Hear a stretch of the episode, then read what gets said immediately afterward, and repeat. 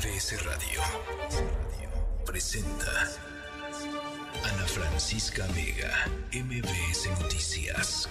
Comenzamos.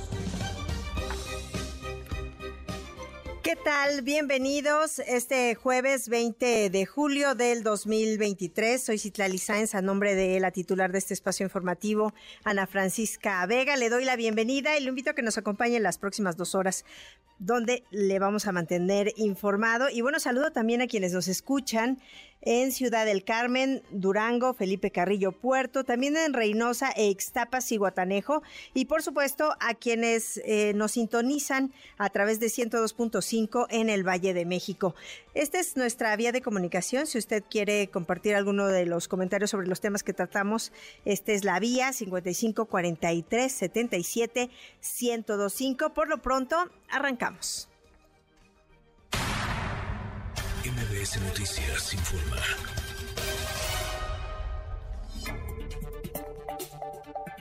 La Secretaría de Gestión Integral de Riesgos de la Ciudad de México activó una alerta, ya que en los próximos cinco días se prevén fuertes lluvias, también caída de granizo y posible actividad eléctrica. Los detalles los tiene mi compañero Juan Carlos Alarcón. Hola Juan Carlos, buenas tardes. Me da gusto saludarte, Citlali, gracias, muy buenas tardes. La Secretaría de Gestión Integral anticipó que este fin de semana y los próximos días se registrarán lluvias constantes e intensas en Ciudad de México. Informó que a partir de mañana viernes 21 de julio y hasta el próximo martes 25 se pronostican lluvias de fuertes a muy fuertes. Además, se prevé que la precipitación pluvial esté acompañada de tormenta eléctrica y caída de granizo en la capital mexicana. Ante este panorama, las dependencias y organismos que conforman el operativo Lluvias 2023 alistan su actuación y equipo en caso de que la ciudadanía lo requiera. La dependencia a cargo de Miriam Ursúa sugirió algunas recomendaciones para los próximos días que se espera sean muy lluviosos exhortó a hacer uso del paraguas e impermeable, uso de bicicleta con reflejantes, retirar basura de las coladeras y no atravesar por calles o avenidas con corriente de agua. También cerrar puertas y ventanas y extremar precauciones ante posibles deslaves, flujos de lodo, desbordamiento de ríos e inundaciones en zonas bajas y de escaso drenaje. Por esta razón, la Secretaría de Gestión Integral de Riesgos y Protección Civil de la Ciudad de México alista precisamente este operativo y generó esta alerta para toda la población porque a partir de mañana viernes 21 de julio ya hasta el próximo martes 25 las lluvias serán de fuertes a intensas. Y es el reporte que tengo. Muchísimas gracias, Juan Carlos. Gracias, muy buenas tardes. Hasta luego, buenas tardes. Y Jesús N. y Laura N. ¿Se acuerda usted los padres de familia que agredieron a una maestra del kinder en Cuautitlán Izcalli? Fueron trasladados a diferentes reclusorios. Los detalles los tiene mi compañero Juan Gabriel González, corresponsal en el Estado de México. Juan Gabriel, te escuchamos. Buenas tardes. ¿Qué tal, Citlali Auditorio? Muy buenas tardes. La Fiscalía General de Justicia del Estado de México informó el cumplimiento de una orden de aprehensión en contra de Jesús David N. y Laura N. señalados por su probable intervención en el delito de extorsión, hechos presuntamente perpetrados en contra de una educadora y de una empleada del Kinder Frida Kahlo del municipio de Cotitlán Izcalli. Ambos ya fueron trasladados a diferentes centros penitenciarios de la entidad. La indagatoria e información oficial refieren que el pasado 17 de julio ambas personas en compañía de su hijo ingresaron a una institución educativa de nivel preescolar donde agredieron física y verbalmente a una educadora en el plantel y la habrían amenazado para hincarse y disculparse con el menor a cambio de no causarle daño o incluso la muerte, en tanto que la cocinera al percatarse de la agresión a la maestra intentó solicitar ayuda, sin embargo Jesús N también la amagó con arma de fuego y de igual manera la obligó a hincarse. Todos estos hechos de la sociedad ya conocida quedaron registrados en un video que fue dado a conocer en las redes sociales al ser cuestionado sobre la indagatoria en contra, pues eh, los imputados Jesús David N y Laura N habrían ofrecido numerario digamos así, un tema de eh, moche para los policías de investigación a cambio de no continuar con las pesquisas, por lo que fueron detenidos y puestos a disposición de la gente del, del Ministerio Público de Cotitlán. Jesús David N. también tiene una investigación en su contra por el delito de homicidio en grado de tentativa en agravio de una mujer de, identidad reservada. Por su parte, los abuelos paternos de Christopher, el niño que habría causado o desatado la agresión sobre la maestra Brenda, acusaron a la Fiscalía General de Justicia del Estado de México de tener pues incomunicado al menor durante más de 48 horas y así lo reclamaron esta mañana María y el señor Alberto, abuelos de Christopher. Escuchemos. Por favor, ayúdenos. Derechos humanos, ayúdenos. Es solamente un niño de tres años. Y no sé nada de él. No sé nada de él. estamos pues ya muy confundidos porque pareciera que el, que el niño es el que, que cometió algo. Nosotros sabemos que, como lo comenté en principio, que las, las formas como, como, como mi familia, mi hijo y mi nuera hicieron las cosas no se deben haber hecho, lo sabemos.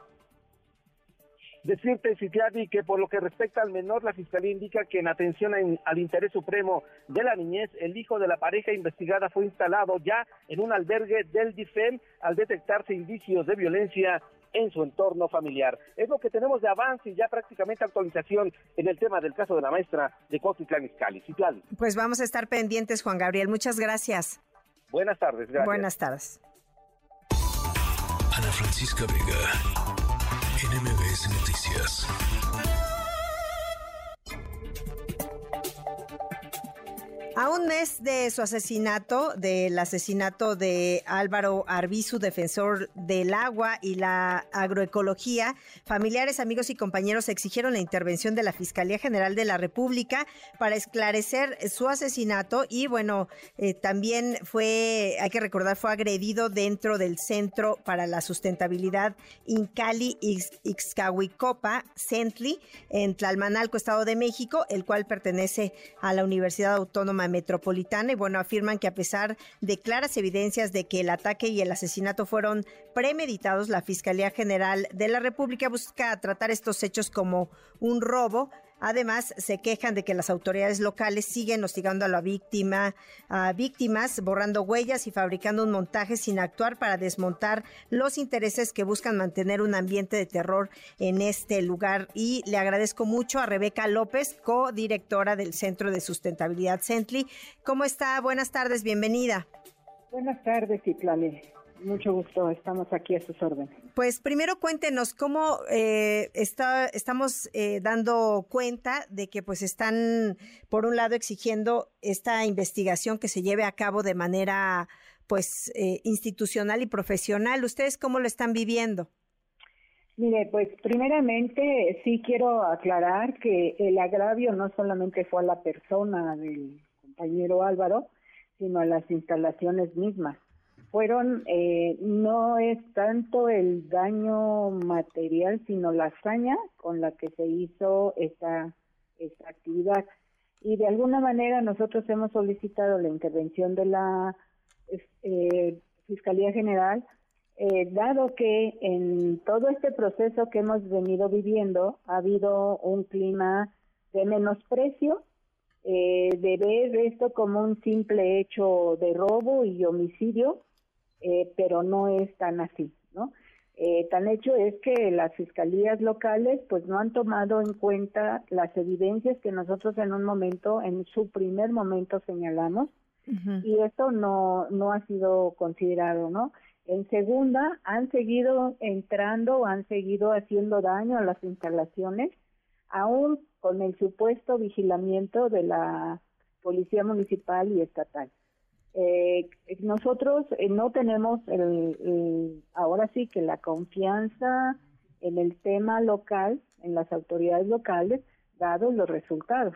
Aquí en la zona ha habido una pues una ola de terror, porque no somos los únicos, ha habido más atentados eh, a otros eh, grupos y que tienen que ver con este modelo de desarrollo, de conservación de los recursos naturales, ¿no? No solamente son simples hechos de, dinero, sino más bien van a sembrar terror para impedir se siga avanzando con la protección de los recursos naturales. ¿Saben eh, de dónde vienen estas amenazas y agresiones? No las sabemos, aunque hay indicios, vamos, ¿no? Eh, sí hay crimen organizado en la zona. Eh, no sabemos quién los protege, qué tipo de intereses los protegen. Pueden ser los inmobiliarios, pueden ser los acaparadores de, de, agua o pueden ser el mismo narco, ¿no? Entonces sí hay indicios de un crimen organizado, pero detectado bien a fondo aún no, no lo tenemos claro. ¿Y ustedes han regresado a este centro?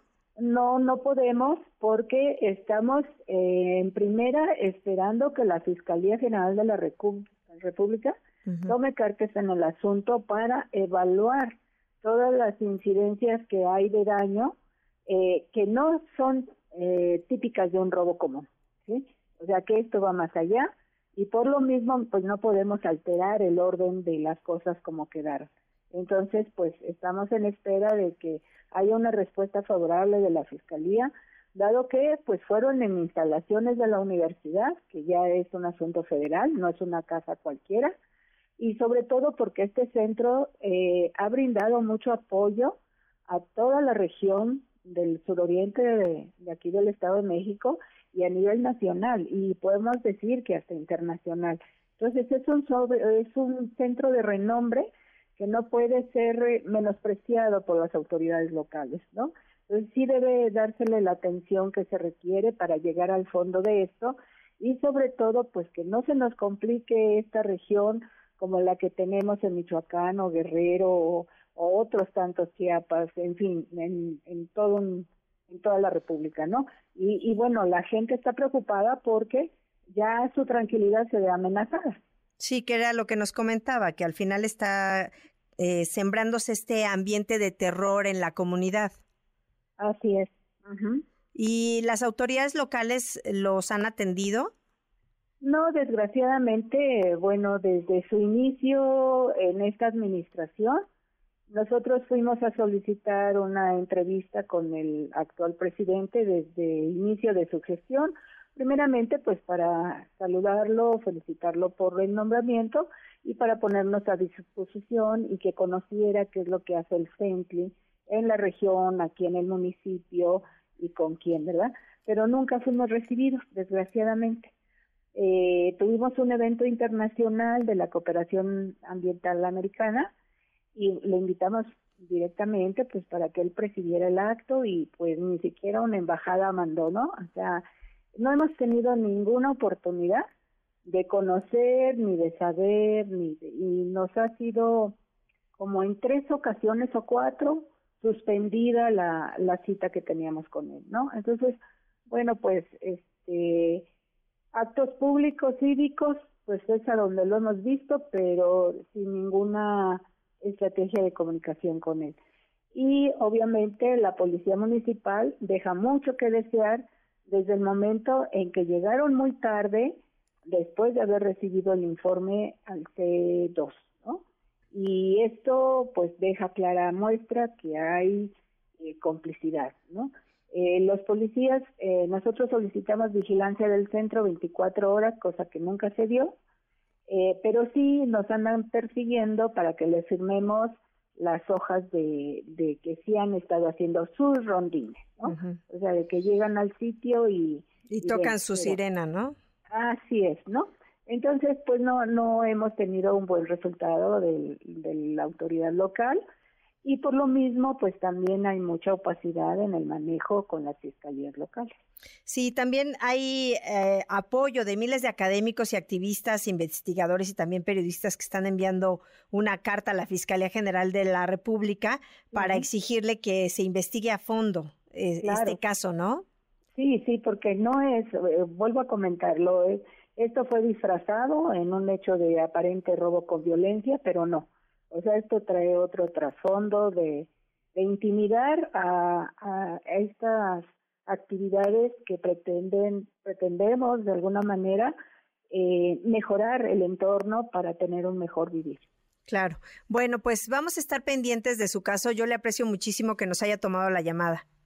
Muchas gracias. Hasta luego, buenas tardes. Hasta luego, buenas tardes. Es Rebeca López, codirectora del Centro de Sustentabilidad del CENTLI y en el contexto del Día Nacional de las Personas Defensoras de los Derechos Humanos Ambientales, el Comité por la Verdad Álvaro Arbizu entregó, como les decía, a la Fiscalía General de la República una petición con 3.636 firmas exigiendo que este organismo investigue a fondo la soez agresión, haga justicia y cumpla con el derecho de la verdad.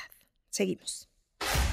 Ana Francisca Vega, NMBS Noticias.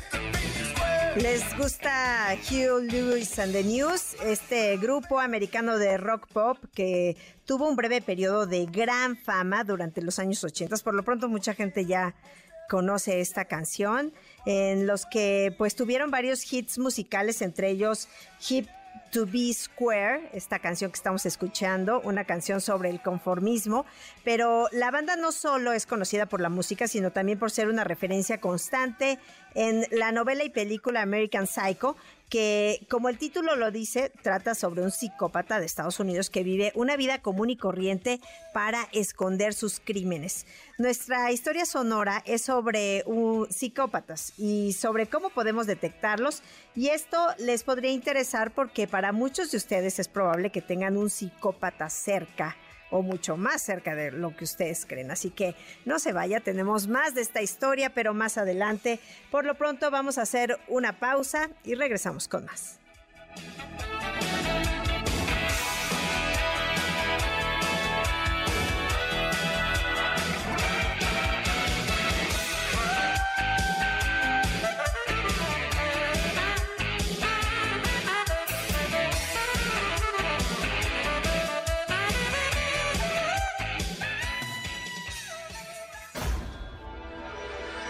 MBS Noticias con Citlali Sáenz. En ausencia de Ana Francisca Vega, continuamos. MBS Noticias con Citlali Sáenz. En ausencia de Ana Francisca Vega, continuamos. MBS Noticias informa.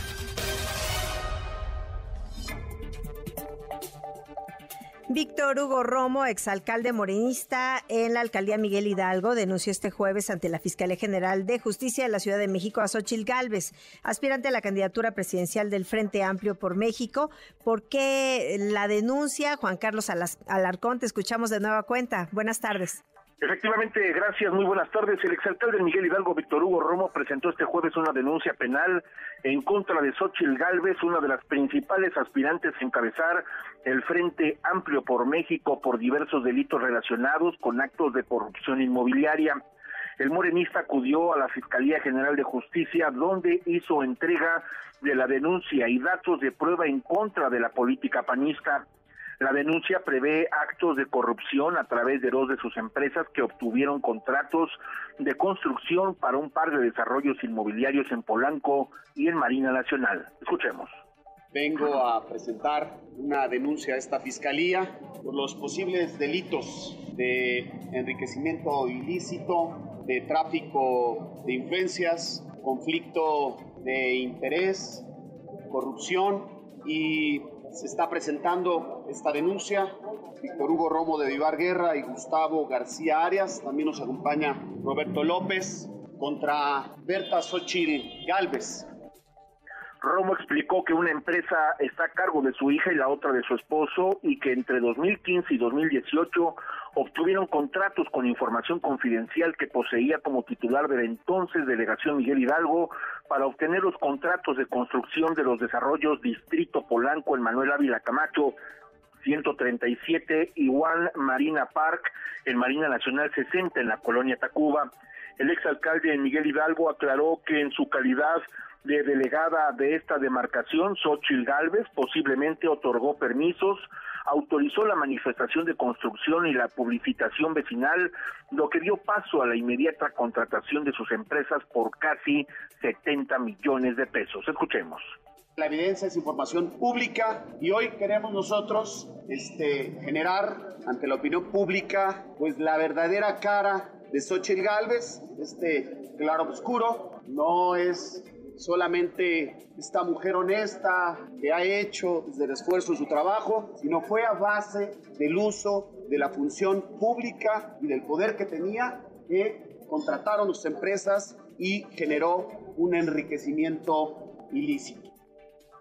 El abogado y vecino Miguel Hidalgo Gustavo García Arias añadió que la información que se presenta en la denuncia es pública y se encuentra en Internet, pero es un caso que a su parecer se negó a investigar el empresario Claudio X González y la organización Mexicanos Unidos contra la Corrupción, pues eh, hacer una, a pesar de ser una sugerencia del presidente López Obrador, añadió que Xochitl Gálvez mintió en una entrevista periodística al señalar que prohibió a su hija, quien opera una de las empresas, buscar clientes en Miguel Hidalgo, lo cual dijo resultó ser falso. Y es el reporte que tengo. Te lo agradezco mucho, Juan Carlos. Gracias, muy buenas tardes. Hasta luego, buenas tardes. En más información, el líder nacional del PRI, Alejandro Moreno, aclaró que ninguno de los lotes y predios marcados en la orden que ejecuta este jueves la Fiscalía de Campeche son de su propiedad. Acusó que el operativo es parte de una persecución política en su contra.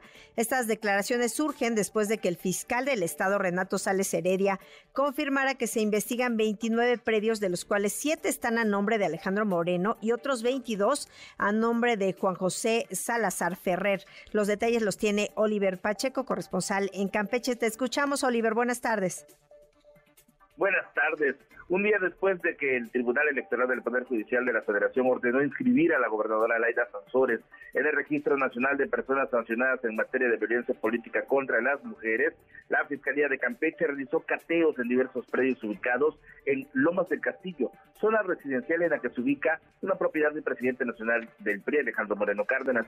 La diligencia ministerial fue encabezada por el fiscal Renato Sales Heredia, quien precisó que se trata de cateos en predios colindantes a la propiedad del exgobernador de Campeche con la finalidad de deslindar responsabilidades, pues forman parte de una carpeta de investigación por diversos delitos. Escuchemos.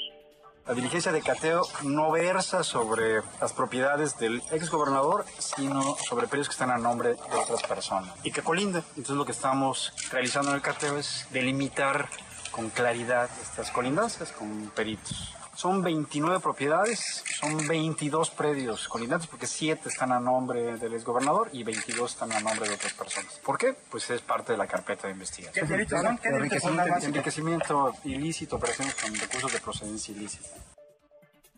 Las autoridades se presentaron en el lugar, acordonaron la zona y con un ariete rompieron uno de los accesos a un predio propiedad del arquitecto Juan José Salazar Ferrer, que es vinculado a las propiedades del líder nacional. Al lugar llegó también la gobernadora Laida Sansores, junto con integrantes de su gabinete, quienes ingresaron a uno de los predios cateados y se retiraron sin dar declaraciones. Por su parte, el presidente nacional del PRI, Alejandro Moreno, dijo que el operativo realizado en predios vecinos no son de su propiedad. Aseguró que se trata de una farsa, una simulación, una puesta en escena que asegura es orquestada por la gobernadora de Campeche. La información. Muchísimas gracias, Oliver. Buenas. Buenas tardes. Y diputados federales de Morena presentaron una demanda de juicio político en contra de los ministros de la Corte por usurpación de funciones y por violación sistemática del artículo 127 constitucional. ¿De qué se trata, Angélica Melín? ¿Cómo estás? Buenas tardes. Hola, Citlani, muy buenas tardes. Gusto saludarte también a los amigos del auditorio. Esta polémica en demanda de juicio político que se fue presentada el día de ayer de manera formal por los diputados federales de Morena, bueno, pues eh, acusa a los ministros de la Corte, a todos los ministros de la Corte, de eh, violar la Constitución, de incumplir con el artículo 127 constitucional, que es el que se refiere a las remuneraciones de los servidores públicos y que parte de la nadie, ningún funcionario público puede recibir un salario ni remuneraciones mayores las del presidente de la República, también acusaron a los ministros de la Corte de este que tú decías hace un momento, Citlali, de que están invalidando las decisiones del Ejecutivo Federal al emitir sentencias en su contra y también pues invadiendo las funciones del Legislativo y del Ejecutivo al emitir pues estas eh, sentencias que no le favorecen al propio Ejecutivo Federal ni a la mayoría de Morena en la Cámara de Diputados y en el Senado de la República. Los legisladores morenistas eh, arremetieron parejo contra todos los ministros de la Corte. El día de ayer que se presentó este recurso formal, bueno, pues se dio a conocer de inicio una parte del documento que entregaron formalmente y donde solo aparecían los nombres de cuatro de los once ministros de la Corte. Sin embargo, al conocer el documento completo, ya se pudo comprobar que los morenistas están agarrando parejo contra todos los integrantes de la Corte, incluso contra los tres ministros y dos, un ministro y dos ministras que son afines o son considerados afines al presidente de la República, que son las ministras Yasmín Esquivel, Loreto Ortiz y el ministro Arturo Saldívar. Los diputados de Morena expresaron y justificaron así las razones de su decisión de promover juicio político y la petición de que sean destituidos todos los integrantes de la Sala Superior de la Suprema Corte por las siguientes razones de tipo político. Vamos a escuchar cómo lo explicó. Les costó un poquito de trabajo a la diputada de Morena, Olivia Esquivel, hacerse entender. Vamos a escucharla. Debemos de impedir que como nos tiraron la reforma de la Guardia, nos tiren y nos sigan tirando todas nuestras reformas, porque de por sí nos ha costado por no tener la mayoría absoluta, que esperemos que en el 24 sí la tengamos, porque vamos a, a luchar por tenerla para poder llevar a cabo las demás reformas que se requieren para que este país sea verdaderamente una república democrática, como lo comenta la Constitución la propia diputada Olivia Esquivel, que también pues, le costó trabajo expresar sus ideas claramente respecto a por qué están procediendo, pidiendo los diputados de Morena que se proceda contra todos los integrantes de la Corte, habló del tema de los sueldos. Escuchemos de nueva cuenta y en cambio ellos sí se amparan de todo, se amparan en que quieren seguir teniendo esos sueldazos cuando ya se vio que al quitarnos a nosotros la mitad de nuestros recursos y la mitad y el apretarse el cinturón el poder ejecutivo se han ahorrado dos mil millones de pesos que han servido para darle a todos los adultos mayores y discapacitados una ayuda universal por toda su vida. Entonces eso es posible si ellos también se quitan de sus fideicomisos Así, así los diputados de Morena, en esos términos, con esos argumentos, y claro, están pidiendo la destitución, el juicio político contra todos los ministros de la Corte, incluso los que son afines al presidente de la República. Ante la presentación de este recurso, el presidente de la mesa directiva de la Cámara, el diputado Santiago Krill, ya presidente saliente de la Cámara de Diputados, y el eh, presidente de la Comisión de Justicia de San Lázaro, también diputado federal del PAN, Felipe Macías, le advirtieron a los diputados morenistas que su recurso simplemente no va a tener turno, aseguraron que se trata de un uso de este instrumento legal del juicio político como una burda venganza política en contra de los ministros de la Corte por no plegarse a las órdenes y a lo que manda el Ejecutivo Federal. Citrali, así la información del desarrollo. Pues sí, con esa articulación de, de los argumentos, pues difícilmente progresará, ¿no, Angélica? Sí, se le costó mucho trabajo a la diputada eh, Olivia manifestar sus ideas y es que, eh, pues, eh, los congresistas en su gran mayoría, muchos de Morena, de otros partidos políticos también, tienen poca experiencia al hablar en público, no articulan muy bien sus ideas, no participan mucho en comisiones, no pasan a tribuna, entonces no tienen el suficiente entrenamiento, el suficiente, em, la suficiente facilidad de palabra para articular sus ideas, para sostener sus argumentos y también para explicar este tipo de procedimientos que se están emprendiendo desde San Lázaro. Pues sí, pues te agradezco mucho el reporte, Angélica. A ti, hasta luego. Hasta luego, buenas tardes. Y vamos ahora hasta Guanajuato porque Catalina Vargas, madre buscadora, integrante del colectivo Unidos por los Desaparecidos de León, Guanajuato, ha sido reportada como desaparecida. Carmen Martínez, corresponsal en León, Guanajuato, tiene el reporte. Adelante, Carmen, buenas tardes. Hola, Citrali, ¿qué tal? Buenas tardes. Te saludo desde el municipio de León, donde, como bien lo comentas, ayer por la noche el colectivo Unido por, Unidos por los Desaparecidos en León levantó eh, la ficha de búsqueda de la señora Catalina Vargas, a quien vieron por última vez el pasado lunes alrededor de las 2 de la tarde. Este fue el último momento en que la buscadora Rosy Gómez, también integrante de este colectivo, pudo mantener comunicación con Catalina. Rosy ha estado en contacto con las dos hijas de Catalina para revisar qué ha pasado con su paradero y bueno, pues Catalina sigue desaparecida. Lo último que supieron y lo último que nos platicó Rosy es que Catalina le había contado que estaba en búsqueda de otro lugar para vivir, pues señaló que el edificio donde habitaba eh, pues era un lugar que le parecía inseguro. Si te parece, escuchemos un poco de lo que nos relató Rosy Gómez sobre esta última comunicación que tuvo con Catalina. Adelante un día llegó aquí a mi casa a decirme que pues no estaba, estaba muy contenta de estar ahí porque se había metido a la boca del lobo, que porque ahí vendían droga y cosas así. Entonces, desde ahí pues yo no le tomé mucho, o sea, le dije, dije, cámbiate, váyase con sus hijas, fue lo único que le dije. Entonces me cuentan sus hijas que ella tenía días quedándose con ella con ellas pues, un día se quedaba con una, un día con otra, porque estaba buscando dónde irse. Y este pasado lunes, que fue la última que mantuvieron contacto con Catalina, ella estaba tratando de cambiarse de domicilio, estaba intentando ya comenzar a sacar sus cosas, cuando, bueno, pues estaba en, comunicación con las hijas, de pronto dejan de tener contacto y, bueno, también las hijas se comunican con la señora Rossi para saber si ella sabía dónde estaba. Eh, a partir de este momento perdieron comunicación y ayer por la noche levantan eh, la ficha de búsqueda. Eh, la señora Rosy Gómez, quien es integrante de este colectivo, ya se comunicó con la Comisión Estatal de Búsqueda y con la Fiscalía General del Estado. Ella señala que están desconcertadas y que, claro que están preocupadas y temen por la integridad de esta buscadora, considerando el contexto de inseguridad que hay en Guanajuato y que cada vez son más número de, pues, de buscadores los que están siendo agredidos. Solamente por mencionarlo, desde el 2018 a la fecha en Guanajuato han sido asesinados seis buscadores, entre ellos Javier Barajas Piña, quien fuera integrante de la Comisión Estatal de Búsqueda, y la señora Catalina es la primera buscadora que ha sido reportada como desaparecida. Ya hay protocolos, también la Secretaría de Seguridad Pública del municipio de León señaló que están en búsqueda de Catalina, pero bueno, hasta el momento no ha habido comunicación. También hay que señalar que aunque Catalina se sentía insegura, según lo que nos platica Rosy Gómez, no había ninguna amenaza o una agresión previa directa contra ella. Bueno, pues vamos a estar pendientes y ojalá que aparezca. Carmen, gracias. Muchísimas gracias, Itlali. Buenas noches. Hasta luego, buenas noches. Ana Francisca Vega, NMBS Noticias.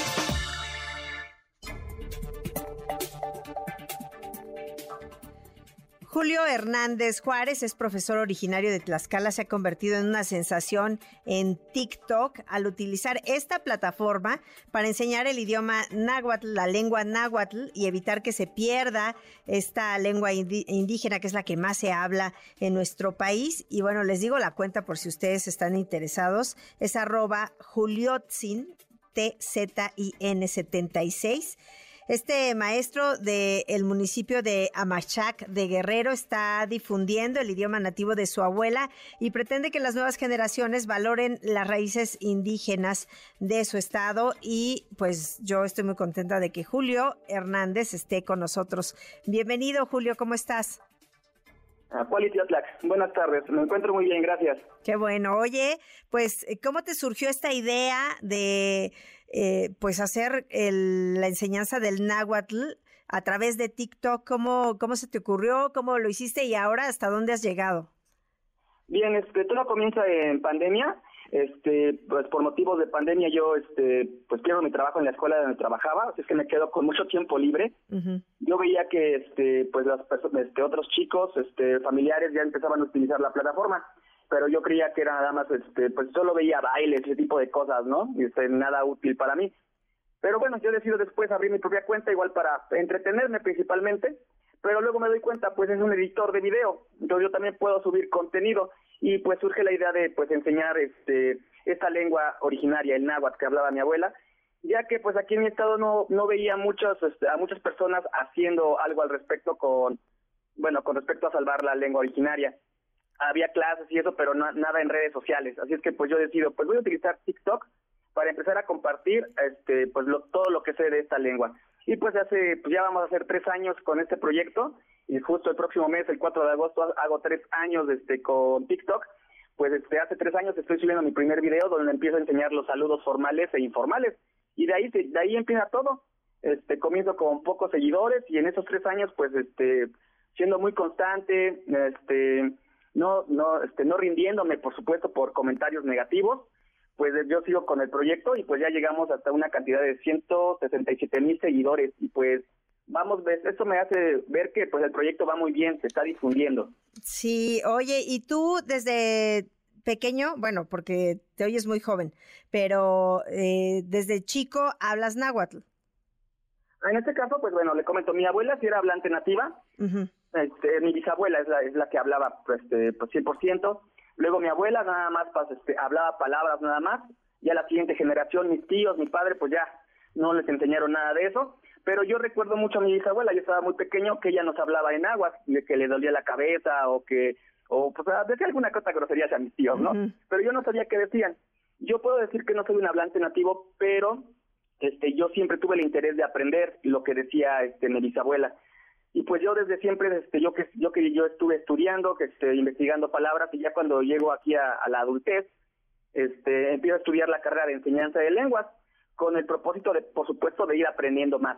Este, soy licenciado en enseñanza de lenguas con especialidad en náhuatl y pues ahí es como que empieza este, pues esta, esta, este aprendizaje, porque ya no tuve una persona que me, apoyara desde, desde pequeño. Yo me apoyé mucho de la universidad y también, por supuesto, acercándome a comunidades este, nahuablantes aquí en mi estado. Por ejemplo, este, yo, yo estudié mucho aquí en el, municipio de Contla de Juan Cuamati, Tlaxcala.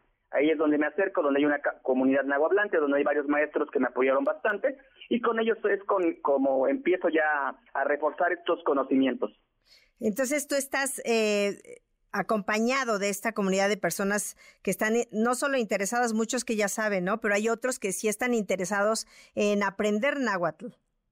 Sí, por supuesto. Este, sí vamos a encontrar personas en la comunidad que pues ellos nada más solamente hablan con con, con sus familias o con, este, con su círculo social, por supuesto.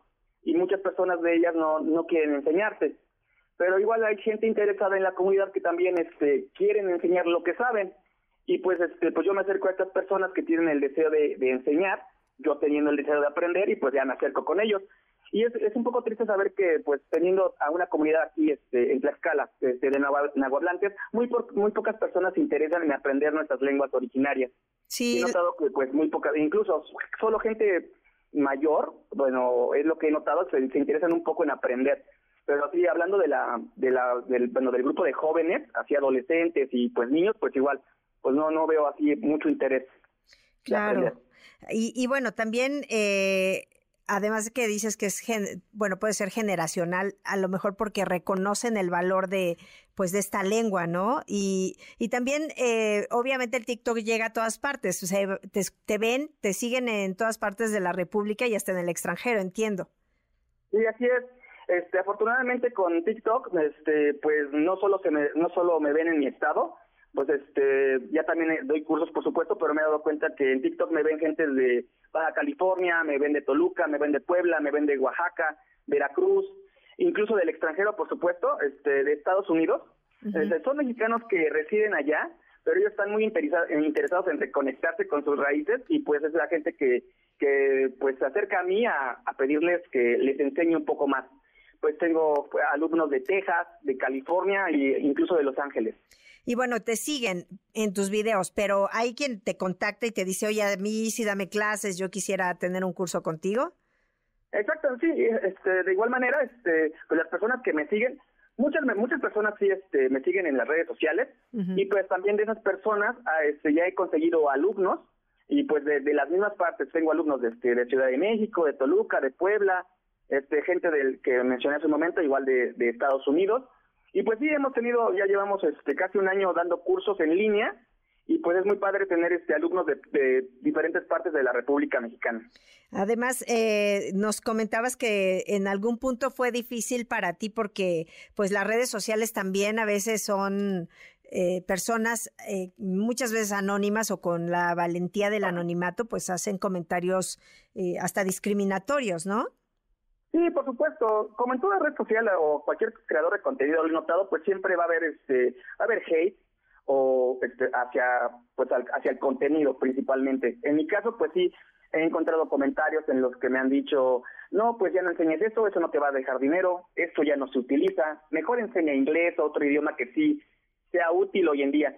Pero pues eso no me desmotiva, yo solamente ignoro comentarios, yo sigo con mi proyecto, es como yo me quedo con la idea, no te gusta el, no te gusta el contenido, este, pues dale para arriba al comentario, bloqueame lo que quieras, pero yo, yo voy a seguir enseñándoles a las personas que sí estén interesadas en aprender.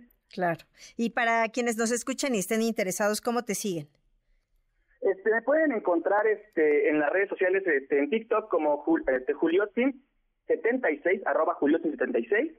En Instagram me encuentran como Juliotin-Juárez. Y en Facebook me encuentran como Julio Hernández. En esas tres redes sociales estoy subiendo pues contenido en náhuatl, también doy clases en vivo por los lives y pues por ahí mismo pues igual este hago invitación a los cursos en línea que, que voy a estar dando el próximo mes. Perfecto. Oye, Julio, pues te agradezco muchísimo que hayas estado con nosotros. ¿Tú crees que nos puedas ayudar y decir, sigue escuchando MBS Noticias en Nahuatl? Este, ok. A ver. Vamos a decirlo de la siguiente, este, de la siguiente manera. Sineshkatikan, este, ¿qué radio? ¿Cómo es la del periódico? ¿Cómo es? MBS Radio. MBS Noticias. Ah, MDS Noticias. MVS. MBS. MVS, ok, perfecto. Entonces, Xinexcaquican, MVS Radio. Escuchen MVS Radio. Perfecto. Muchísimas gracias, Julio. Mucha suerte. Muchísimas gracias. Hasta luego. Oncasimo Mati. Hasta luego. Y bueno, nada más para que sepa, según el último censo del Instituto Nacional de Estadística y Geografía, aproximadamente 7.4 millones hablan alguna lengua indígena. 7.4 millones de habitantes en nuestro país hablan alguna lengua indígena, representa el 6% de la población total, siendo el náhuatl el que más se habla con 1.65 millones de habitantes. Así que vamos a hacer eh, una pausita chiquita y seguimos. Diana Bernal en MBS Noticias.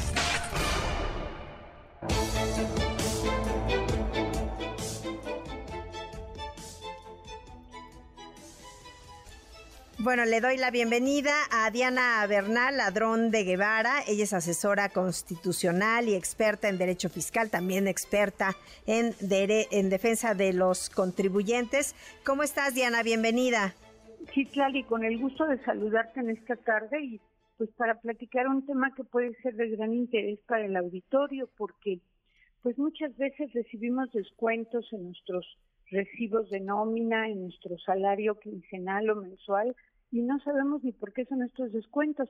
Entonces, hoy, si te parece bien, vamos a hablar de lo que nos descuentan como trabajadores cuando estamos cotizando al Seguro Social. Perfecto. Fíjate que eh, nosotros tenemos un seguro público que es el Seguro Social, lo cual implica que cualquier trabajador que tenga un trabajo formal o trabajadora en este país debe estar dado de alta por su patrón, por su empleador en el Seguro Social y esto lleva a que tenga que pagar eh, una cuota de seguridad social que se paga bimestralmente. De esa cuota el patrón paga aproximadamente un 30% del salario del trabajador sobre el salario del trabajador. Por ejemplo, si el trabajador gana eh, 20 mil pesos, pagaría aproximadamente el patrón 2.100 pesos. Y el trabajador paga aproximadamente un 3% que serían como en este caso de los 20 mil pesos, pues serían como 210 pesos. Ahora, ¿para qué me sirven esos descuentos? Pues me sirven para cosas muy importantes que son los cuatro seguros que nos ofrece el Seguro Social Citlali, porque muchas veces nada más vemos ahí en nuestro recibo de nómina descuento por cuota al Seguro Social o por cuota al INS y no sabemos para qué nos está sirviendo. Claro, o si lo, o si lo podemos utilizar, ¿no? Exacto. Exacto, y fíjate que son cuatro seguros, dos de los cuales paga solo el patrón o empleador y otros dos que paga junto con el trabajador. El primer seguro se llama seguro de riesgos de trabajo y ese seguro se paga Citlali por cualquier em, enfermedad que tengas con motivo del desempeño de tu trabajo o bien un accidente. Ese seguro, como es obvio, solo lo paga el patrón, esa parte de la cuota de seguridad social. Luego viene otro seguro que se llama enfermedades y maternidad. En ese sí cotizan tanto el patrón, que siempre cotiza como 10 veces más que el trabajador, pero también el trabajador o trabajadora cotiza a este seguro.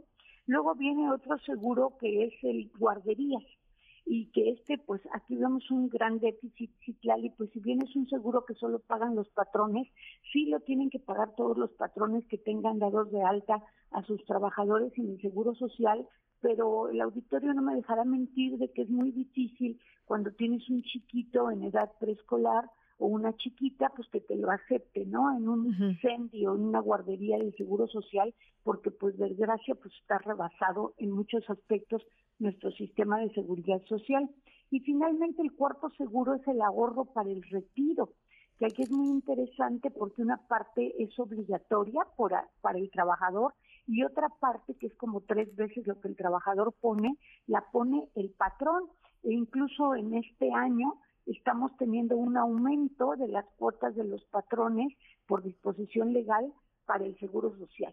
Entonces, cuando veamos en nuestro recibo de nómina que nos están descontando una cantidad por Seguro Social, sí demos gracias, porque quiere decir que nuestro trabajo es formal y que estamos aportando para estos seguros, riesgos de trabajo, enfermedades y maternidad, guarderías o nuestro ahorro para el retiro. Claro.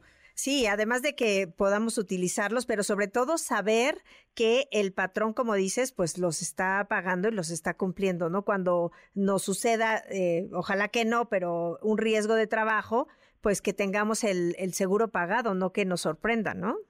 Claro, y fíjate que lo que sucede muchas veces, bueno, no muchas veces, en ocasiones es que llegue el trabajador, la trabajadora con un accidente de trabajo a una clínica del Seguro Social y el seguro sí la atiende, porque dice estoy en tal empresa y tengo tal registro patronal y luego el seguro checa y el patrón o empleador igual no ha pagado las cuotas, no importa, igual lo atiende y luego le va a pintar al patrón un crédito, un adeudo que se llama capital constitutivo para recuperar todos los gastos que hizo en pro de la trabajadora o trabajador. O sea que nuestra legislación es garantista, pero como tú dices, sí es muy importante que como empleados, como trabajadoras, pues nos percatemos de que estamos en un empleo formal y que no nada más nos retienen las cuotas, sino que efectivamente pues las está enterando el patrón del Seguro Social. Y para todos estos temas está la Procuraduría Federal del Trabajo. Perfecto. Pues Diana Bernal, como siempre, muy interesantes los comentarios. Yo te los agradezco mucho. Yo te los agradezco, Citlali. Un abrazo y una feliz tarde. Igualmente, Diana Bernal, ladrón de Guevara. Y nosotros vamos a una pausa, regresamos con más. MBS Noticias con Citlali Sáenz, en ausencia de Ana Francisca Vega. Continuamos. MBS Noticias con Citlali Sáenz, en ausencia de Ana Francisca Vega. Continuamos. Luis Miguel González. Economía. Luis Miguel González, director editorial de El Economista. ¿Cómo estás? Buenas tardes, bienvenido. Con mucho gusto estar contigo, Citlali. Buenas tardes. Bueno, pues hay una información sobre las acciones de Tesla. ¿Qué está pasando? Eh, ¿Es por eh, decisiones de Elon Musk? ¿Qué está pasando? Eh, creo que mucha gente dirá, bueno, a mí qué es una cosa que está ocurriendo en la estratosfera, son las acciones de la empresa de un hombre que resulta que es el millonario número uno del mundo. Perspectiva, cae 9.7% de las acciones de Tesla y en términos de patrimonio a, a Musk le cuesta eso 18 mil millones de dólares. eh, lo más importante no está ahí, con todo y que genera mucho interés este tema de la fortuna personal de un multibillonario, sino las razones de la caída de Tesla, y ahí sí creo que hay mucho más conexión con, pues con nosotros, con los que nos están escuchando. Eh, la, los inversionistas de alguna manera regañan a Tesla, a las acciones, las castigan. Porque porque primero no cumplió algunas de las metas porque está reduciendo los precios, pero lo más importante me parece es porque empieza a haber una pequeña controversia o gran controversia respecto a qué tan rápido, qué tan cerca está esta visión de futuro que, vende Tesla o Elon Musk.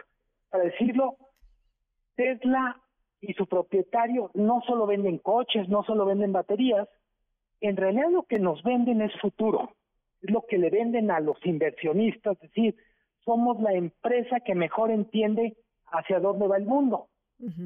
Entonces, mucho lo que están diciendo los inversionistas es, a ver, eh, Elon Musk en 2020 dijo, estamos muy cerca de tener un coche autotripulado.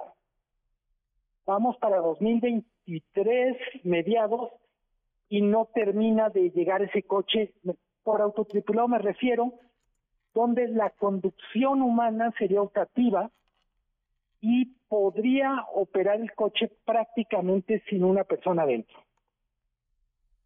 Otra cosa que, que de alguna manera empiezan a ver los inversionistas es, bueno, Tesla es el primero, el, el jugador de referencia en autos eléctricos, pero ¿qué tanto va a ser diferente una vez que los auto, las fábricas, entre comillas, tradicionales, empiecen a poner en el mercado sus coches eléctricos? ¿Cómo va a funcionar en un mercado en donde ya lo eléctrico no va a ser un distintivo único, sino va a ser parte de la oferta que tienen. Todos van a ser coches o eléctricos o híbridos en la próxima década. eh, cuando te decía Citlali, cuando proponía el tema, decía, lo de menos es lo que gana o pierde un señor que de todos modos pues va a tener dinero como para 25 generaciones sino lo importante que es este como barómetro de optimismo o escepticismo frente a una visión de futuro que incluye autos eléctricos, baterías en las casas y coches que se manejarán solos o que no nos necesitarán para ir de un lugar a otro. Claro. Sobre todo también en el contexto del cambio climático, que es parte de la propuesta que está haciendo, ¿no? Totalmente. Eh, esta idea de cambiar el parque vehicular, pues en última instancia es una de tantas medidas el mundo necesita para reducir las emisiones de gases, para reducir la dependencia de los combustibles fósiles y pues para hacerle menos daño al planeta, ¿no? Claro. Sí, de alguna manera, pues esto es lo que, lo, más allá, como lo decías, hablabas de la inversión en el futuro que estaban haciendo los señores del dinero en sus empresas, ¿no? Totalmente. Y creo que al final eh, lo que hemos aprendido, incluyendo con la crisis de Europa, con, con la invasión a Ucrania, es sabemos que el futuro es verde, sabemos que el futuro es de energías limpias, pero también estamos aprendiendo que no está a la vuelta de la esquina, que todavía nos falta caminar algunas cuadritas. Así es. Bueno, pues por lo pronto te agradezco muchísimo, Luis Miguel González, que hayas traído esto a la mesa. No, con muchísimo gusto. Muy buenas tardes. Hasta luego. Buenas tardes. Luis Miguel González es director editorial de El Economista y colaborador de este espacio. Una pausa y regresamos con más. MBS Noticias con Citlali Sáenz, en ausencia de Ana Francisca Vega. Regresamos.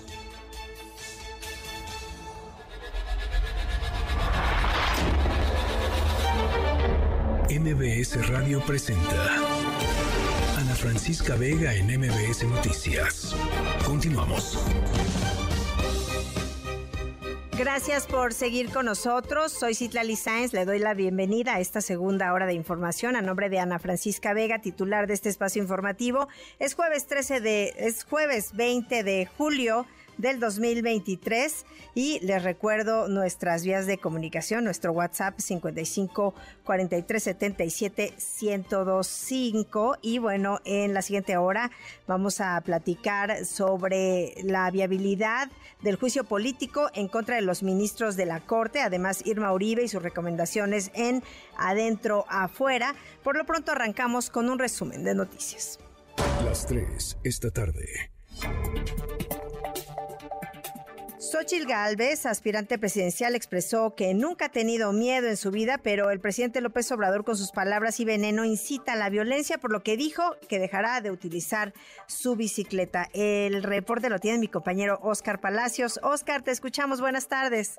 ¿Qué tal, Citlali? Buenas tardes. Así es, justo la senadora por el PAN y aspirante a la candidatura presidencial del Frente Amplio por México, Xochil Gálvez, informó que ante los ataques en su contra desde Palacio Nacional podría dejar de usar su bicicleta por seguridad. En conferencia de prensa desde Chihuahua, Xochitl Gálvez aseguró que no tiene miedo, aunque por recomendación de su familia y sus colaboradores podría bajarse de su bici de ahora en adelante. Escuchemos. Siempre he enfrentado la vida con mucha valentía creo que si alguien te quiere hacer algo, te lo va a hacer. Tomaré medidas, quizá bajarme de la bicicleta, este, o sea, una para que ya estén tranquilos, porque yo les propuse blindar mi bicicleta, pero no me lo aceptaron. O sea, me dijeron que me bajara de la bici Galvez Ruiz pidió al presidente Andrés Manuel López Obrador hacerse responsable de sus palabras, ya que dijo su veneno, odio e insidia podrían provocar que alguien trate de hacerle algo para quedar bien con él. Indicó que por ello solicitó medidas cautelares al Instituto Nacional Electoral, ya que subrayó el titular del Ejecutivo debe medir sus palabras. Así lo dijo. Yo no traigo camionetas blindadas, no traigo escoltas. O sea, por eso el presidente creo que debe ser mucho más responsable con sus palabras, porque su veneno, su odio, su insidia puede hacer que otros voluntarios traten de hacerte algo para quedar bien con él. Entonces creo que el que tiene que medir sus palabras, por eso pedí medidas cautelares al INE, por no solo la seguridad, o sea, se conoció el domicilio fiscal de mi empresa, la senadora por el PAN aseguró que sin necesidad de votos, sus redes sociales han tenido un crecimiento orgánico en las últimas semanas, además de que su recolección de firmas para el proceso del Frente Amplio por México marcha muy bien. Es el reporte, Citlali. Buenas tardes. Muchas gracias, Oscar. Hasta luego. Hasta luego.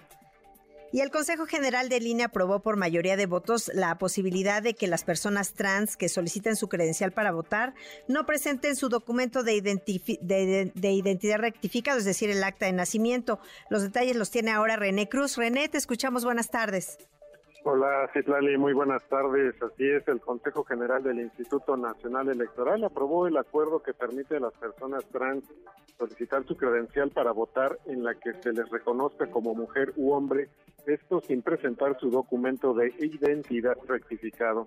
Al respecto, la consejera Carla Humphrey afirmó que esta determinación representa un parteaguas que deja atrás visiones anquilosadas. Escuchemos constituye un parteaguas en el reconocimiento de los derechos humanos a la autoadscripción, identidad, no discriminación, igualdad y libre desarrollo de las personas trans, al permitir por fin que elijan la forma que se les identifique en la credencial para votar en el campo sexo en correspondencia a su identidad de género. Por tanto, se dejan atrás ideas conservadoras y anquilosadas conforme a las cuales el sexo de las personas es exclusivamente biológico, de suerte que el asignado al nacer es inmutable, concepción conforme a la cual la voluntad de la persona es irrelevante. Por su parte, la presidenta del INE, Guadalupe Tadei Zavala, votó en contra del acuerdo al argumentar que la credencial es un instrumento para ejercer un derecho político electoral y no un documento para identificarse. Así lo dijo.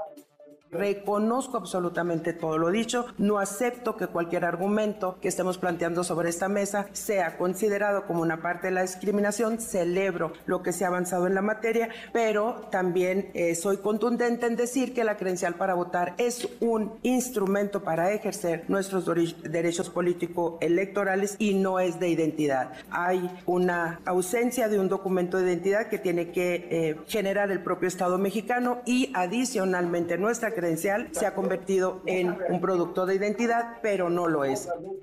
Durante el debate de este acuerdo, que se extendió por más de una hora, algunos consejeros islali externaron su preocupación por el hecho de que esta disposición puede abrir la puerta para la comisión de hechos ilícitos como defraudar los programas sociales.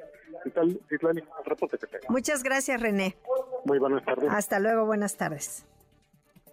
¿Y qué tenemos hoy en el mundo? Álvaro Morales, adelante. Hola Citlali, muy buenas tardes a ti, a todo nuestro auditorio. Y pues hoy volteamos a ver a Perú, donde las protestas contra la presidenta Dina Boluarte, después de un poquito de calma, pues se han vuelto a encender durante la llamada tercera toma de Lima, una jornada nacional de protestas, eh, la tercera, como lo dice el nombre, para exigir la renuncia de Boluarte que lleva gobernando el país desde finales del año pasado, cuando el entonces presidente Pedro Castillo fue destituido cuando intentó disolver el Congreso de la Nación.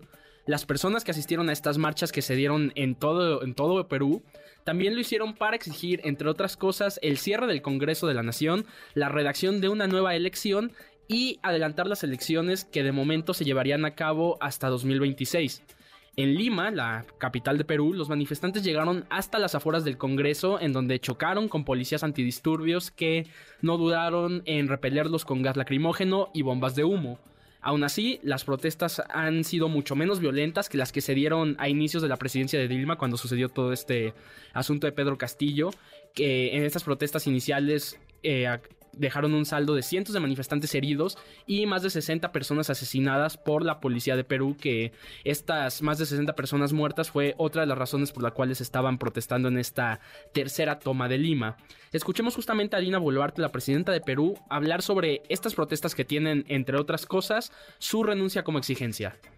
Hermanas, hermanos, como presidenta constitucional de la República, los llamo a unirnos en un solo corazón y en esa unidad trabajemos todos juntos por el desarrollo de nuestro país. Ahí tenemos a Dina Boluarte que desde su poca ortodoxa llegada al poder ha tenido que soportar múltiples acusaciones de vaya, de, encabezar un gobierno ilegítimo. Entre esas acusaciones, por supuesto, está el presidente de México, Andrés Manuel López Obrador. Eh, de momento, los organizadores de esta tercera toma de Lima ya propusieron otra serie de jornadas de manifestaciones a nivel nacional para cerrar el mes.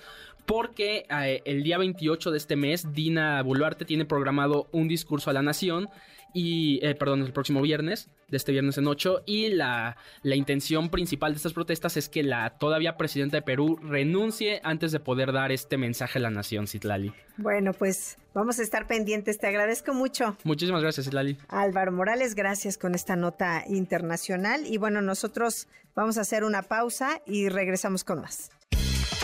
En MBS, noticias que ponen de buenas.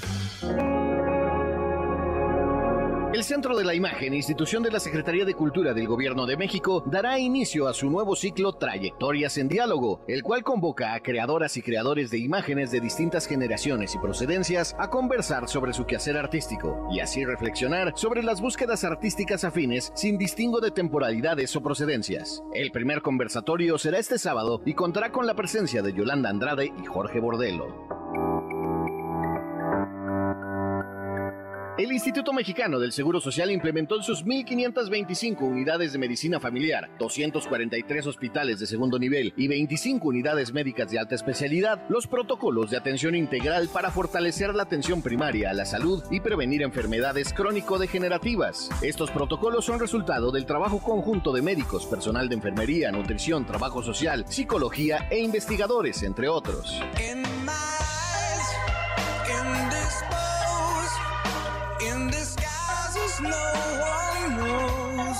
Nuestras efemérides musicales, una de las figuras claves del grunge y también una de las mejores voces de la historia del rock, vocalista y guitarrista de bandas como Soundgarden y Audioslave, hoy Chris Cornell cumpliría 59 años.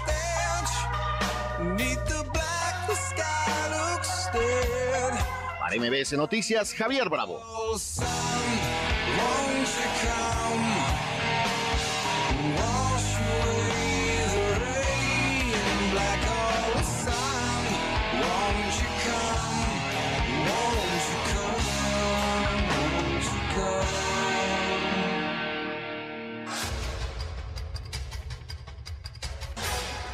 MBS Noticias con Citlali Sáenz, en ausencia de Ana Francisca Vega. Regresamos.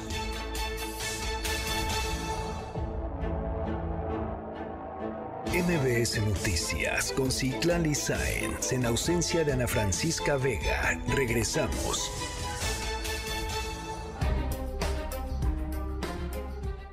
Son las 7 de la noche ya con 21 minutos. Diputados federales de Morena, encabezados por Manuel Alejandro Robles Gómez, presentaron una demanda de juicio político en contra de los 11 ministros de la Suprema Corte de Justicia de la Nación por la violación sistemática del artículo 127 constitucional que establece que ningún servidor público podrá recibir una remuneración mayor a la del presidente. Para hablar sobre este tema, le aprecio mucho al abogado constitucionalista y catedrático de la UNAM, Francisco Burgoa. ¿Cómo está? Buenas tardes, bienvenido. Gracias, Lali. Muy buenas noches para estar con, el gusto de estar contigo con tu audiencia. Eh, pues sí, bienvenido. ¿Es viable lo que están pidiendo los morenistas? No es viable porque si uno revisa la denuncia de juicio político, no hay argumentos que sostengan la procedencia de esta denuncia. Esto tiene más, por supuesto, es mi opinión, eso tiene más una narrativa para continuar con los ataques hacia las ministras y los ministros de la Suprema Corte, porque pareciera más que esta denuncia de juicio político tiene más, persigue un fin totalmente de venganza más que de justicia. Y esto simplemente basta con haber escuchado los distintos puntos de vista de los diputados de Morena durante la conferencia de prensa que ayer por la tarde dieron ahí en la Cámara de Diputados para realmente saber cuál es el nivel de argumentación con el propósito de estar defendiendo esta denuncia de juicio político insisto, no tiene una razón de ser desde el punto de vista jurídico. No se pueden determinar la procedencia de que los ministros realmente estén violando la Constitución, cuando es todo lo contrario las ministras y los ministros defienden la Constitución y por defenderla es precisamente lo que están haciendo, quererlos destituir y en su caso hasta los quieren encarcelar, que eso es parte de lo que ellos dicen en esa denuncia de juicio político. Y entonces este tema de que se niegan a entrar a la política de austeridad del presidente López Obrador no es un argumento. No es un argumento, Citlali, porque si nosotros revisamos el artículo 127 constitucional, cuando se creó este, este principio de que nadie puede ganar más que el presidente, se estableció en un artículo transitorio una excepción de que aquellos ministros que estén en funciones no van a poder ser disminuidos en sus percepciones. La propia Constitución establece que los ministros que estén en funciones tampoco pueden disminuirse sus percepciones. Inclusive si nosotros revisamos la ley federal de remuneración de los servidores públicos, en uno de los artículos transitorios también se establece esta excepción de que los actuales ministros y ministras van a poder ganar más que el presidente y esta ley ellos la aprobaron, ellos me refiero a Morena y sus aliados. Y hoy que vengan a decir que los ministros no quieren cumplir con la Constitución ni con la Ley Federal de Remuneración de los Servidores Públicos, es más un discurso para atacar a los ministros que solamente ellos han cumplido con su deber y obligación de defender la Constitución y eso no le gusta al presidente de la República ni a los legisladores de Morena. Pareciera una respuesta, ¿no? A su determinación sobre estas, eh, pues, precampañas, aunque no son precampañas. Así es.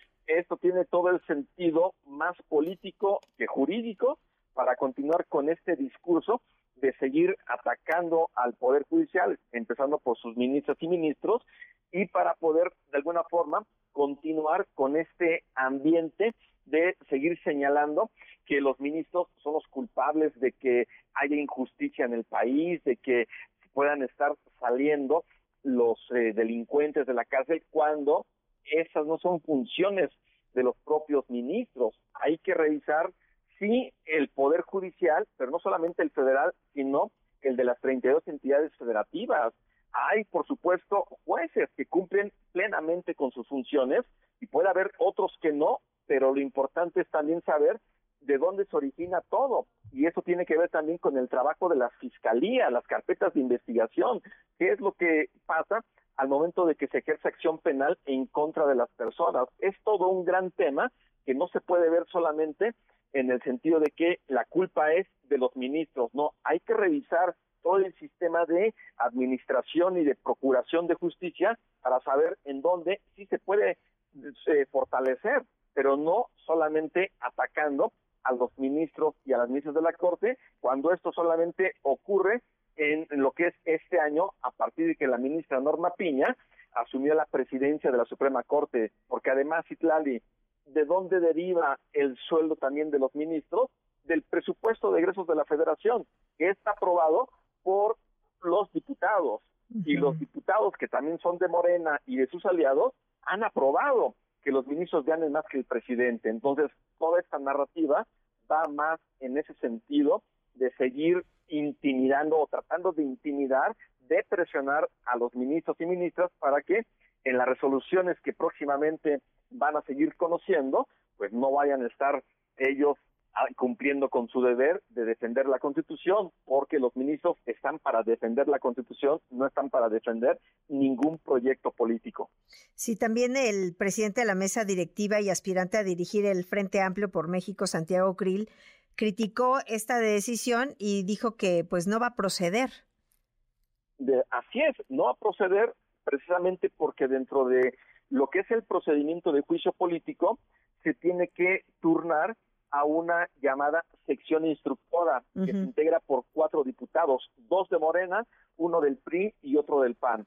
Es decir, en una eventual votación podríamos hablar de que hay un empate y si este asunto se lleva al pleno de la Cámara de Diputados, resulta que sí, Morena puede hacer uso de la mayoría absoluta del 50% más uno que tiene junto con sus aliados en la Cámara de Diputados y entonces convertirse en un órgano de acusación.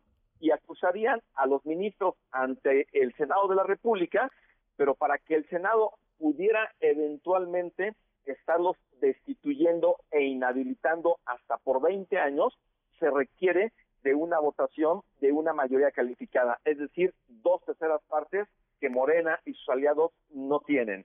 Y eso simplemente es parte de saber que realmente esto es solo un tema más político y de alguna forma para seguir convenciendo a los simpatizantes y militantes de Morena de que todo lo mal que está nuestro sistema de impartición de justicia es por los ministros, lo cual es totalmente falso.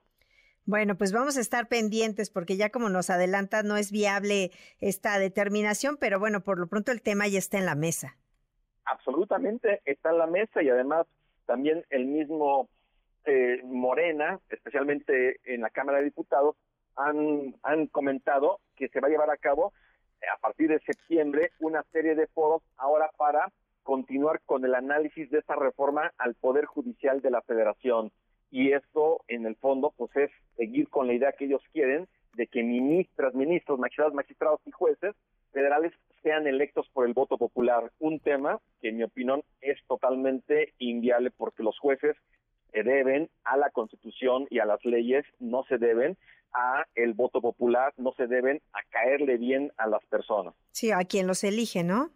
Así es, a quien los elige y esto no, no es parte de la naturaleza de las funciones que tienen los juzgadores a nivel federal, a nivel local. Pues Francisco Burgó, abogado constitucionalista y catedrático de la UNAM, muchísimas gracias por estar con nosotros esta noche. Al contrario, Citlani, un gusto siempre estar en MBS. Hasta luego, Francisco Burgoa.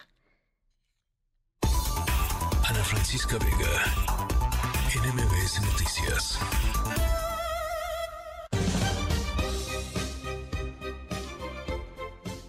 Alondra Méndez Mayen es campeona mexicana de karate, además número uno del ranking nacional de la Comisión Nacional del Deporte pero eh, pues está viendo ahí algunas piedritas en el camino, está pidiendo apoyo económico en las calles de la Ciudad de México para poder costear su participación en el Campeonato Panamericano Juvenil de Karate en Chile. Esta atleta tiene 18 años, tomó esta decisión debido a la falta de apoyo por parte de la CONADE y de su directora Ana Gabriela Guevara y nosotros estamos muy contentos, Alondra, de que estés con nosotros. Bienvenida, buenas tardes. Buenas tardes, muchas gracias por esta oportunidad. Al contrario, pues cuéntanos cómo ha sido para ti ver colgadas en tu casa estas medallas, porque nada más para que sepan nuestros amigos del auditorio, tiene 60 medallas de oro, 20 de plata y otras de bronce y estás en la calle pues pidiendo apoyo económico para seguir en las competencias. Sí, pues es una felicidad y es un orgullo poder yo poder ganar estas estas medallas, poder este colgármelas de esta manera y lograr estos reconocimientos. En marzo gané el bronce centroamericano en el campeonato centroamericano de, karate y pues fue, fue muy feliz porque fue mi primer internacional este, compitiendo contra otros países y fue excelente la sensación y la experiencia jamás se me va a olvidar y de igual forma gané los Juegos Nacionales con ADE con excelentes resultados y es un, una emoción muy muy grande. Sí, pues es un orgullo, por supuesto, porque está representando también a México en todos estos, eh, pues en las categorías infantiles y juveniles en las que has participado a nivel nacional e internacional. Pero ¿qué pasa, Alondra? ¿Por qué no tienes el apoyo de la CONAD? Sí, pues ahora sí que yo desconozco el tema. Eh, no sé por qué no estamos recibiendo ningún tipo de apoyo a los deportistas por parte pues de la de la institución. y no sabría yo decirte el por qué, pero pues aquí estamos buscando la manera de poder ir. Y, a ver, cuéntanos para ver si alguien de nuestro auditorio te quiere ayudar, ¿cómo, qué estás haciendo? Sí, pues ahorita estoy saliendo a botear para poder, este, eh, recaudar mis fondos y pues ando vendiendo igual quesadillas para poder juntar más dinero. Y mi mamá pues a, veces me ayuda a vender dulces en su trabajo, pero pues de poco a poco se, se puede ir pues recaudando el dinero. Sí, porque al final un atleta como tú de alto rendimiento, pues requiere, aparte de estar haciendo todo esto, pues de estar entrenando para poder eh, ganar, porque pues vas a prepararte también, ¿no? Sí, exactamente. Tengo que estar entrenando ya muy fuerte porque la competencia se aproxima y yo sé que mis otras, o sea, las otras competidoras están haciendo eso, entrenando. ¿Y dónde estás? Por si alguien te ve por ahí, que pues sí te eche la mano, porque bueno, también hay de todo, ¿no? Hay gente que a veces dice que está pidiendo por alguna causa y mucha gente pues desconfía, para que la gente sepa dónde te ubicas, qué estás haciendo.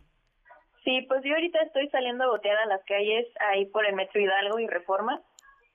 Ahí pueden encontrarme en las mañanas por si gustan acercarse a mí o en mis redes sociales.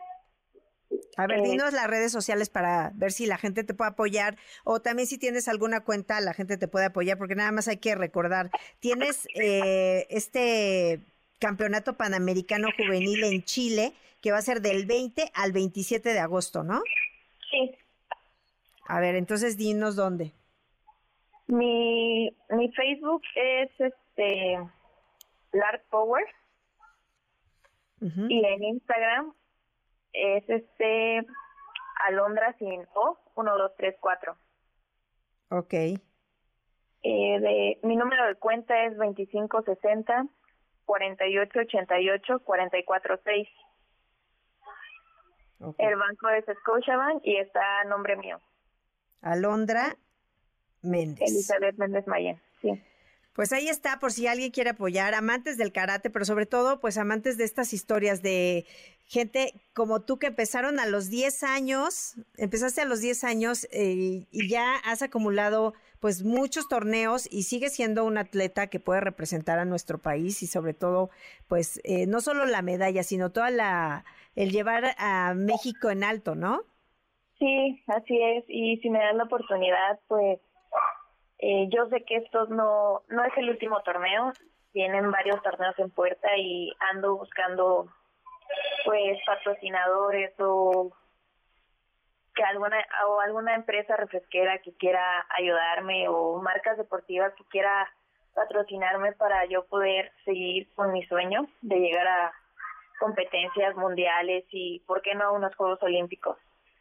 Sí, porque sabemos también que fuiste convocada para un torneo en España, pero no fuiste por los boletos, ¿no? Porque no alcanzaste a cubrirlos. Sí, exactamente, fue lamentable. Y era, era el campeonato iberoamericano de karate. Bueno, pues que tengas mucha suerte, Alondra. Si quieres, repite nada más tu cuenta donde te pueden apoyar nuestros amigos que, pues, a lo mejor tenemos muchos eh, radioescuchas solidarios que te quieren apoyar. Sí, es 2560 4888 446. Bueno, pues muchas gracias, Alondra. Mucha suerte. Muchísimas gracias a ustedes. Hasta luego. Hasta luego. Son las 7 de la noche con 36 minutos. Ana Francisca Vega, NMBS Noticias.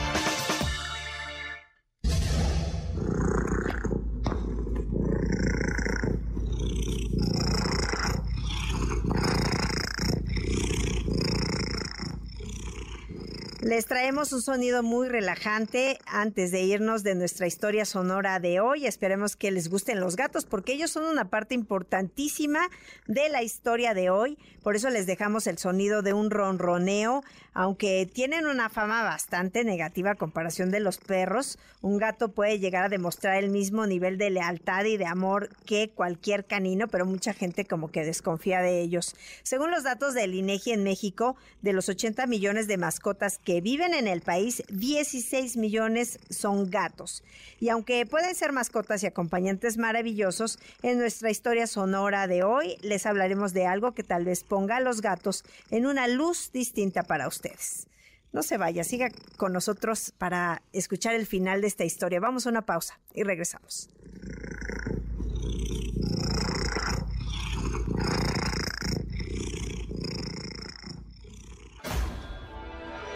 MBS Noticias con Citlali Sáenz. En ausencia de Ana Francisca Vega, continuamos. MBS Noticias con Citlali Sáenz. En ausencia de Ana Francisca Vega, continuamos. Adentro, afuera, afuera. Recomendaciones para niñas, niños, niñes y sus adultos. Literatura, música, cine y más.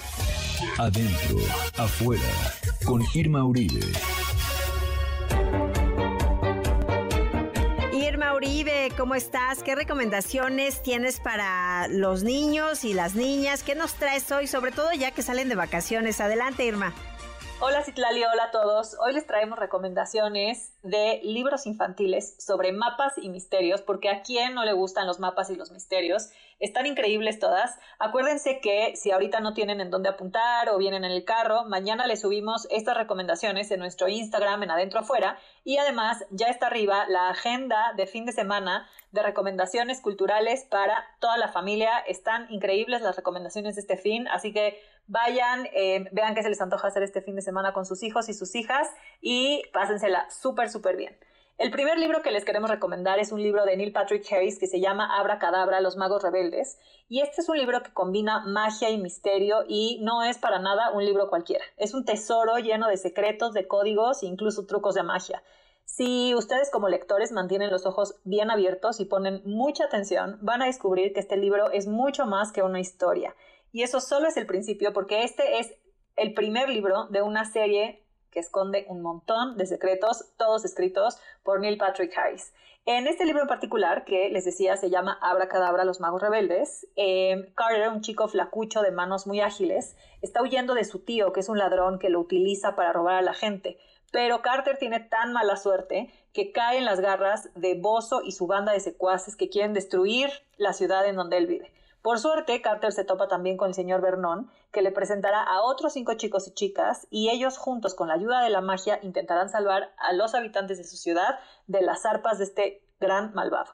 La edición del libro es bastante sencilla, está en blanco y negro, pero con ilustraciones muy lindas eh, y tiene una historia que les va a fascinar tanto a chicos como a grandes. Tiene muchos acertijos, tiene trucos de magia y es una garantía de diversión. Se los recomendamos muchísimo, se llama Abra Cadabra, Los Magos Rebeldes, es de Neil Patrick Harris y lo recomendamos para niños y niñas a partir de los 8 años.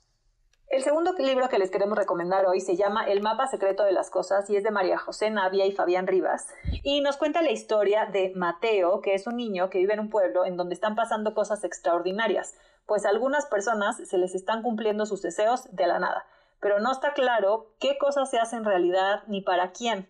Y entonces Mateo empieza un registro de los acontecimientos raros y los lugares en donde van sucediendo y va creando un mapa en donde va apuntando todas las cosas secretas que suceden, porque él, al igual que muchos otros habitantes de su pueblo, también quiere algo. Es una novela que muestra el mundo a través de los ojos de un niño de 11 años, con la honestidad, el sentido del humor, la frescura de esta edad. El texto es bastante ágil, es muy creativo y me gusta mucho que no teme hablar de emociones que le dan un valor particular a las relaciones humanas. Las ilustraciones de Fabián Rivas además son geniales, están todas en tonos grises y amarillos y le dan al libro una identidad propia muy muy divertida. Además, como le dijimos al principio, ¿a quién no le gustan los mapas? Este libro es casi una invitación a dibujar mapas de las cosas que suceden a nuestro alrededor. Se lo recomendamos muchísimo. Se llama El mapa secreto de las cosas. Es de María José Navia y lo recomendamos para niños y niñas a partir de los 8 años. Y el tercer y último libro que les quiero recomendar hoy es La Hermandad de los Temerarios de Florian Tourmont. En este increíble libro juego que está ilustrado con una paleta de azules, amarillos, naranjas y verdes, la autora e ilustradora, que es francesa, cuenta la historia de los gemelos Alix y Teo. Ellos comienzan la secundaria, pero justo el primer día alguien abre el locker de Teo y le roba todos sus libros. Y además de eso le dejan un mensaje, en donde dice que para recuperarlos tiene que cumplir con una misión para un misterioso ladrón que se hace llamar C el Temerario. El libro, les digo que es un libro juego porque para avanzar en la lectura, además de leer, hay que resolver misterios poco a poco y entonces el lector o la lectora se vuelve parte de la trama y tiene que ayudar a los gemelos, que son los protagonistas, a resolver los acertijos, los enigmas y los juegos a lo largo de la aventura. Es un libro gráficamente muy llamativo, pero además me encanta porque lleva la historia y lo interactivo a otro nivel, convirtiéndonos en uno de los protagonistas y resolviendo los misterios a la par que ellos. Los acertijos no están necesariamente fáciles y aunque en las páginas finales traen algunas pistas para lograrlos, Siempre es más divertido si leemos y resolvemos los acertijos juntos entre niños, niñas y adultos. El libro, la verdad es que se lee con facilidad, los textos están fáciles de seguir y garantizan diversión y entretenimiento. Es una súper aventura, se llama La Hermandad de los Temerarios, es de Florian Durmont y lo recomendamos para niños y niñas a partir de los 9 años. Acuérdense que ya está arriba la agenda de fin de semana de adentro afuera en nuestro Instagram y que mañana les subimos todas estas recomendaciones literarias para que las tengan a la mano cuando necesiten un regalito. Hasta la próxima. Hasta la próxima, Irma. Gracias por estas recomendaciones. Y gracias a ustedes por comunicarse con nosotros. Graciela, más de cinco minutos parados en el Metro Sevilla. Es que sí, eh, si está lloviendo en alguna zona, pues eh, también se detienen los trenes del metro. Guillermo, buenas tardes, Itlali, que tengas un bonito día y cuídate mucho. Ignacio Gómez, estimado equipo de Noticias MBS, disfruto mucho de escuchar su noticiero por la tarde. Son un gran equipo. Felicidades, Pati. Qué vergüenza que nuestros atletas no tengan el apoyo necesario económicamente. Y la verdad sí, qué vergüenza porque ellos están haciendo todo el trabajo cuando son atletas de, alto rendimiento, son muchos sacrificios para poder lograr una medalla o representar bien a nuestro país en cualquier eh, de estos eventos deportivos. Nosotros continuamos. Gracias por sus llamadas. Ana Francisca Vega, NMBS Noticias.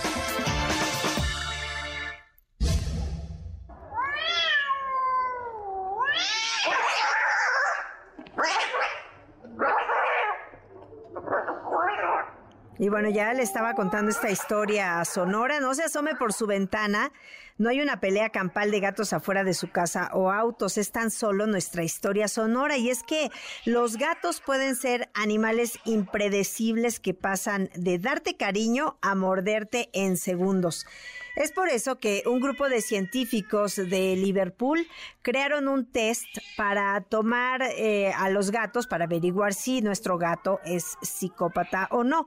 Es que según un estudio publicado en 2021, muchos gatos han dado muestras de tener aspectos de personalidades relacionadas con la psicopatía en los humanos.